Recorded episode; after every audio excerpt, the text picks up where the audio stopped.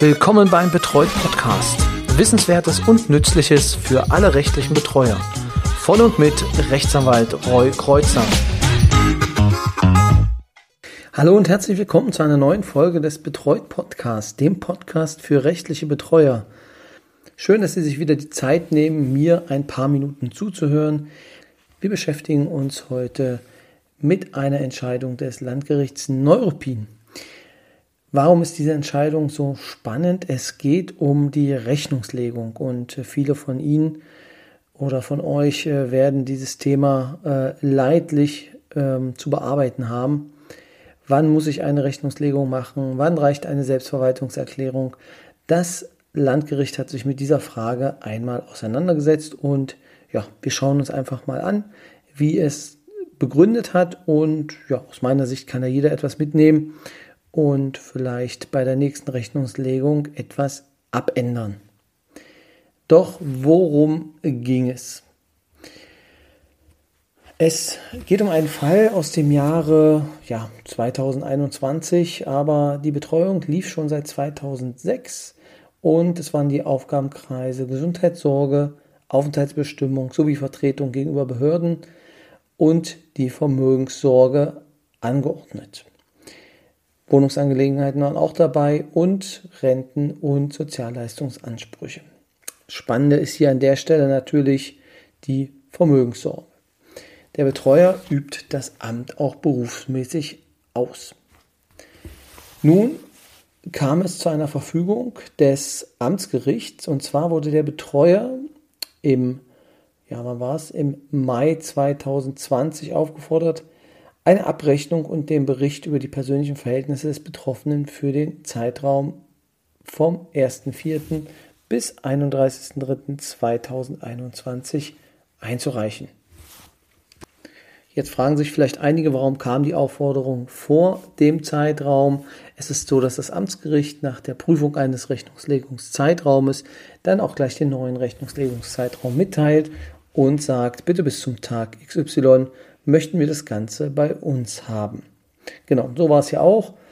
Es gab dann eine Aufstellung des, Betroff des Betreuers vom 13.04.21 und zu dieser, ähm, ja, zu dieser Rechnungslegung reichte er eine fünfseitige Detailübersicht über die Ein- und Ausgänge des Girokontos des Betroffenen ein. Also ein, ein sogenanntes Buchungsprotokoll. Und eine Kontoübersicht vom 1.2.21 bis zum 1.4. über das Sparkassenportal S-Firm. S-Firm ist ein Programm der Sparkasse, in dem Bankdaten eingetragen werden können, beziehungsweise eingeladen werden können und abgerufen werden können und somit ein Abbild des Kontos darstellen. Der Betreuer übermittelte dem Amtsgericht zudem eine Aus- und Ein- und Auszahlungsbestätigung hinsichtlich der Vorgänge in Bezug auf das Sparkonto des Betroffenen. Also es gab quasi ein Girokonto und ein Sparkonto. Darüber hinaus bestätigte der Betreute mit dem, Am mit dem Amtsgericht ebenfalls zur Kenntnis gereichten Schreiben vom 1.4.2020, dass er, der Betreute, das hier maßgebliche Girokonto selbst verwalte und nur er über die diesbezüglichen Kontoauszüge verfüge. Das heißt, es wurde bereits mitgeteilt, liebes Amtsgericht, es ist so, dass er eine Selbstverwaltung des Kontos vornimmt. Der Aufforderung des Amtsgerichts vom 26.04.21, das heißt, alle Unterlagen wurden eingereicht und das Amtsgericht sagte, Sie mögen doch bitte die übrigen S-Firm-Auszüge oder Originalkontoauszüge zum Nachweis der Vorgänge hinsichtlich des Girokontos vorlegen. Da meinte der Betreuer, nö, das macht er nicht. Und war, wie mit begründete er es? Er sagte, der Betroffene würde ja sein Vermögen selbst verwalten und dementsprechend vom Gericht auch nur eine Selbstverwaltungserklärung abverlangt werden können. Das heißt, er sagt, du kriegst nur den Zettel, hier er verwaltet dieses Konto selber. Mehr Anrecht auf irgendwas anderes hast du nicht. Und nun greift der Betreuer in die Paragraphenkiste. Nach 1840 BGB habe der Betreuer nur über seine die des Betreuers selbst geführte Vermögensverwaltung dem Gericht gegenüber Rechnung zu legen, nicht jedoch über die Selbstverwaltung des Betroffenen. Schließlich sei der Betroffene geschäftsfähig und auch kein Einwilligungsvorbehalt angeordnet. In den letzten Jahren sei rein vorsorglich das vollständige Buchungsprotokoll vorgelegt worden, welches mit den S-Firm-Auszügen identisch sei. Eine Rechtsgrundlage, die die Vorlage von weiteren Kontoauszügen erforderliche mache, sei nicht ersichtlich. Also, was sagt der Kollege? Ich gebe euch das Buchungsprotokoll, seid froh darüber, ihr hättet gar keinen Anspruch darauf. Insbesondere sei der Paragraph 1841 BGB nicht anwendbar. Die ungenehmigte Weitergabe der Kontounterlagen an Dritte verstoße zudem gegen die Datenschutzgrundverordnung. Und jetzt kommt die große Keule auch noch. Eine weitere Aufklärung sei deshalb direkt zwischen dem Gericht und dem Betreuten, zum Beispiel im Wege der Anhörung, vorzunehmen. Ja, auf Deutsch, liebes Gericht, du kriegst von mir einen Zettel, auf dem hat er unterschrieben, das ist sein Konto und du kannst ihn gern einladen zum Gespräch und dann kann er dir erklären, dass er das Konto auch wirklich selbst geführt hat. Finde ich einen sehr smarten Ansatz. Ähm, das Amtsgericht natürlich nicht. Denn das Amtsgericht Neuruppin ist der Auffassung, dass die Einreichung der Selbstverwaltungserklärung nebst Buchungsbelegen und Kontonachweisen für die Wahrnehmung der gerichtlichen Aufsicht und Prüfpflicht nach 1837 BGB hinsichtlich der dem Betreuer übertragenen Bereich der Vermögenssorge erforderlich sei. Die beigereichten Buchungslisten seien nachträglich manipulierbar, während es die Konto- bzw. S-Firmenauszüge nicht seien. Das ist ein Thema, mit dem ich äh, immer wieder konfrontiert werde äh, beim Amtsgericht in Neuruppin, dass diese Buchungslisten halt manipulierbar sind. Ja, das stimmt auch. Also Buchungslisten, die eingetragen werden, können nachträglich noch geändert werden. Sind denn inhaltlich in sich falsch, aber ähm, eine Manipulationsmöglichkeit besteht. Und deswegen wird immer gesagt, okay, Kontoauszüge wollen wir uns gern vorlegen lassen. Also meiner Erfahrung nach reichen da auch Ausdrucke des Online-Bankings oder halt S-Firm-Auszüge bzw. Star Money mit dem Programm, mit dem ich arbeite. Dort ist nämlich eine Manipulation nicht möglich, weil nur äh, eine Abbildung des Kontos erfolgt. So, das heißt, Amtsgericht gegen Betreuer. Am 7.7.21 ist dem Betreuer die Festsetzung eines Zwangsgelds in Höhe von 500 Euro angekündigt worden, da er nicht äh, dem der Aufforderung nachkam, die Auszüge vorzulegen. Und dann kam, was kommen musste. Ähm, er ist gegen das Zwangsgeld vorgegangen und das Amtsgericht hat gesagt, nö, wir helfen dem Ganzen nicht ab und hat es denn der Landgerichtskammer zur Entscheidung vorgelegt. So, wie geht nun die Geschichte aus? Also die Frage, die hier steht, und das ist halt auch prozessual immer wieder dieselbe ähm, Vorgehensweise. Es gibt ein Zwangsgeld und ich gehe gegen dieses Zwangsgeld vor. Wenn ich die Handlung vornehmen musste, die das Gericht von mir verlangt, dann ist das Zwangsgeld rechtmäßig, ist die Maßnahme, die mir das Amtsgericht aufbürden wollte, nicht rechtmäßig, dann ist auch ja, das Zwangsgeld nicht rechtsmäßig und im Endeffekt muss es dann auch wieder zurückgenommen werden und ein, eine Beschwerde in dem Fall hat auch Erfolg. Und auch in der Sache hat das Rechtsmittel Erfolg. Also es war zulässig als auch begründet. Das heißt, der Betreuer hat Recht bekommen. Der Zwangsgeldbeschluss ist zu Unrecht ergangen und so wird es jetzt auch aufgebaut, also prozessual, so wird es immer aufgebaut. Das heißt, wir gucken uns es erst an. Der Zwangsgeldbeschluss, der erlassen wurde, hätte so nicht erlassen werden dürfen. Nach 1908 in ähm, 1908i Absatz 1 Satz 1, 1840 Absatz 2, 1837 Absatz 3 BGB kann das Betreuungsgericht den Betreuer zur Befolgung seiner Anordnung durch Festsetzung von Zwangsgeld anhalten, was auch für die Befolgung der Rechenschaftspflicht nach 1840 BGB gilt. Allerdings liegen diese Voraussetzungen nicht vor. Der Betreuer war nicht verpflichtet, wie vom Amtsgericht verlangt und zur Begründung des Zwangsmittelbeschlusses herangezogen, Originalkontoauszüge oder S-Firmenauszüge über die Vorgänge hinsichtlich des Girokontos des Betroffenen einzureichen, um dem Amtsgericht die Wahrnehmung der gerichtlichen Aufsichts- und Prüfpflicht zu ermöglichen. Badauts. Aus meiner Sicht ähm, ja, ein, eine Arbeitserleichterung, äh, die das Landgericht, also mir jedenfalls jetzt ähm, ermöglicht, da wir immer noch Originalauszüge mitgeschickt haben. Beziehungsweise wir hatten ja auch nicht, aber wir haben dann immer noch die Auszüge ausgedruckt von dem Konto. Das Gericht, das Landgericht äh, formuliert weiter nach 1908i 1840 BGB ist der Betreuer grundsätzlich verpflichtet, dem Gericht über die Vermögensverwaltung eine formell ordnungsgemäße Rechnung zu legen.